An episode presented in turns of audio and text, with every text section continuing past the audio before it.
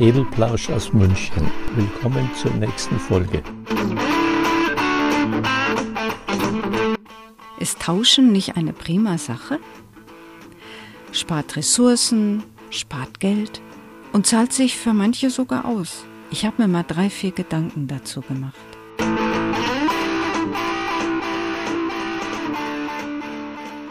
Kinder haben auf einer Wiese ihre Schätze um sich herum ausgebreitet, hauptsächlich Bildchen in Kartenform von Stars, Fußballern, Autos, Politikern und so weiter.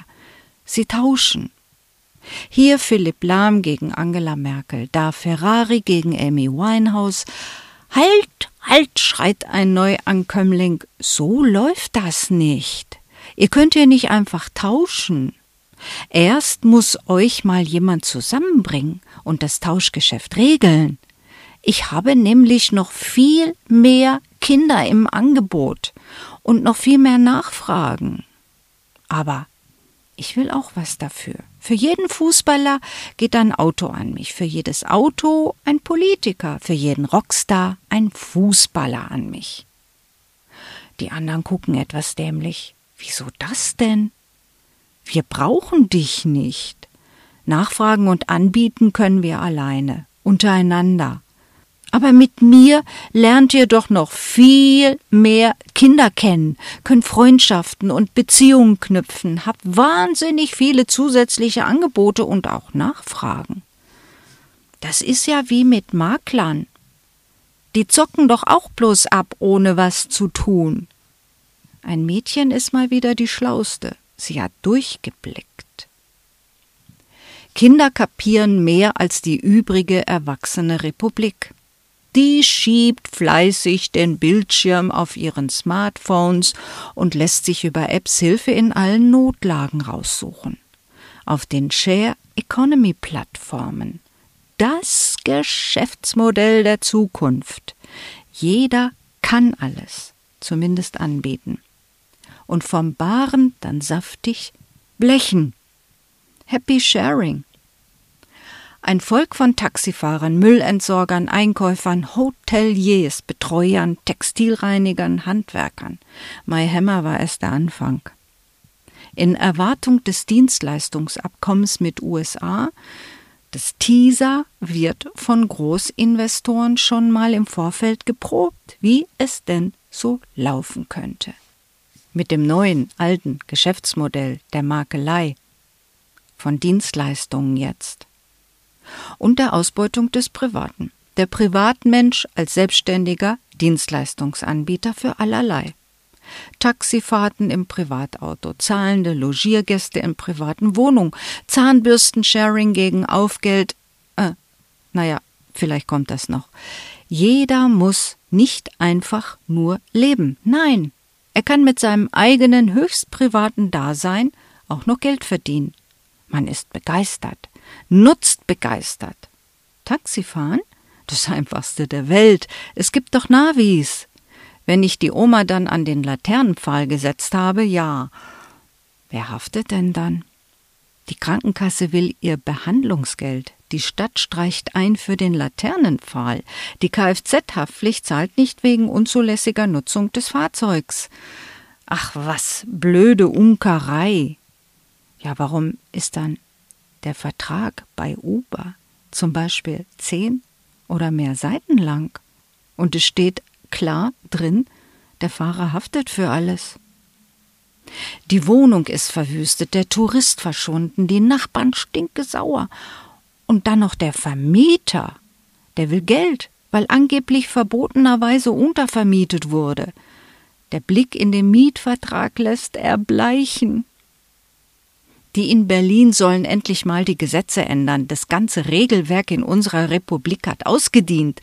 Das Internet und die Handys verlangen neue, moderne, angepasste Gesetze, angepasst an die Gewinnerwartungen der Großinvestoren, Banken und Konzerne. Und die machen gerade mal einen Testlauf in Deutschland. Die Privattaxi-Plattform Uber kennt jetzt wohl jeder, ist dickfällig und tut, was sie gut kann. Dank Großkapital im Rücken mit dem Kopf durch die Wand marschieren. Notfalls auch gegen deutsche Gesetze. Google und Goldman Sachs lachen über deutsche Gesetze, auch über das deutsche Steuergesetz. Aber da sind sie ja nicht die einzigen. In Privatkutschen Personen zu befördern, ohne Versicherung, ohne Steuern zu zahlen, ist Privatvergnügen, sagen die Pseudotaxifahrer. Die Staatsanwälte sagen etwas anderes, ist aber egal, sagt Google. Und Google muss es wissen. Die Kassen klingeln und demnächst wird es nochmal so richtig boomen mit der Share Economy.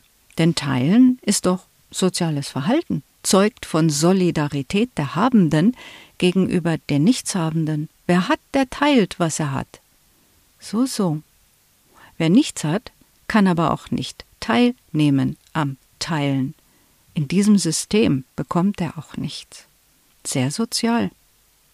Aber Share heißt ja in diesem Fall mal nicht teilen.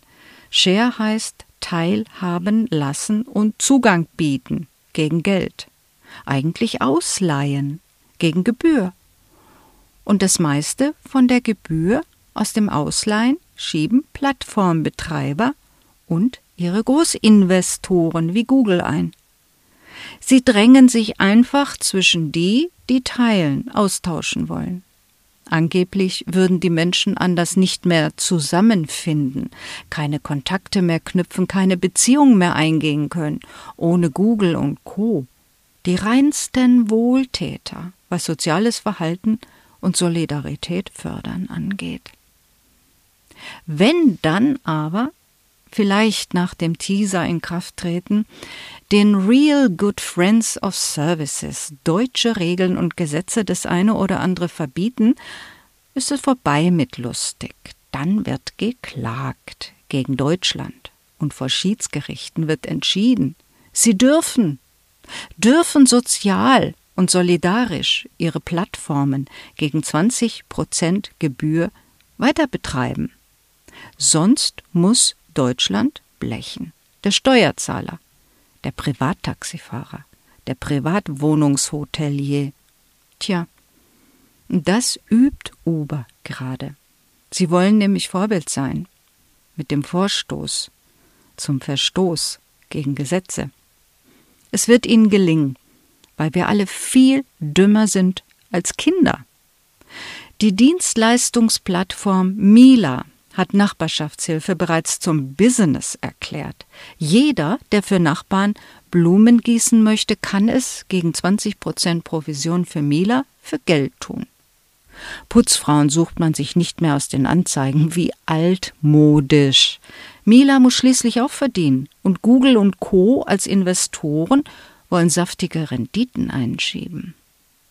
Nur die Kranken und Armen gucken in die Röhre weil die Zeit der Makelplattformen angebrochen ist. Die Zeit des kostenpflichtigen Teilens. Jeder will an jedem verdienen. Das Mäntelchen Share verbirgt nur die altbekannte Geiz ist geil Mentalität. Sogar Sozialverhalten gibt es nicht mehr kostenlos. Freundlichkeit nur gegen gute Bewertungen. Likes. Sonst hängende Mundwinkel. Mich erstaunt der Menschenverstand der Kinder. Der ist trotz digitalen Zeitalters wesentlich gesünder als der von Erwachsenen.